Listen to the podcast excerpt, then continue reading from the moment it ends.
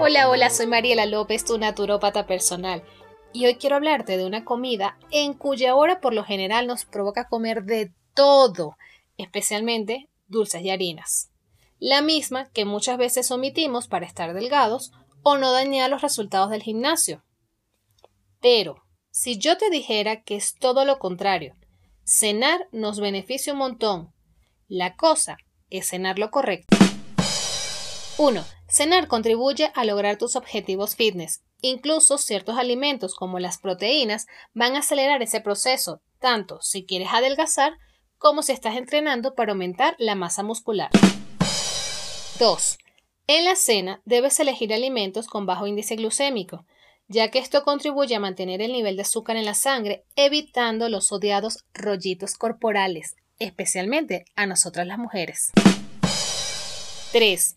Embutidos y fritos no son aconsejables para la cena, ya que ellos dificultan la digestión durante horas nocturnas. 4.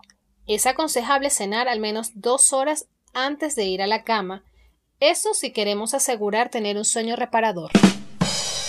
5. Cenar temprano ayuda a prevenir la obesidad y el sobrepeso, ya que después de las 7 de la noche el organismo se prepara para reposar, haciendo más lenta la asimilación de la comida, así que ya sabes.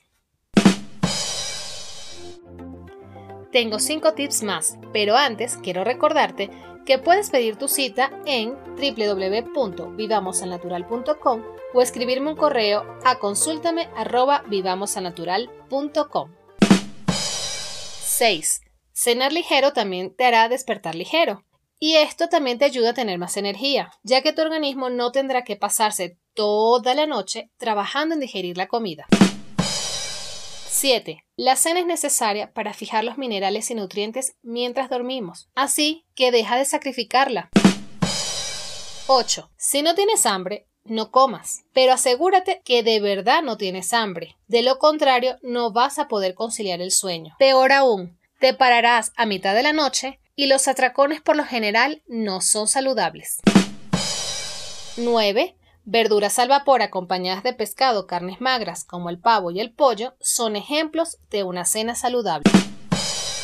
10. Sé consciente de lo que comes. Así vas a poder garantizar cenas nutritivas y ligeras. Si te gustó este podcast, marca el icono compartir luego lo pasas por WhatsApp, por tu historia de Instagram, por el Facebook, por el Messenger, por el Twitter, por mensaje de texto.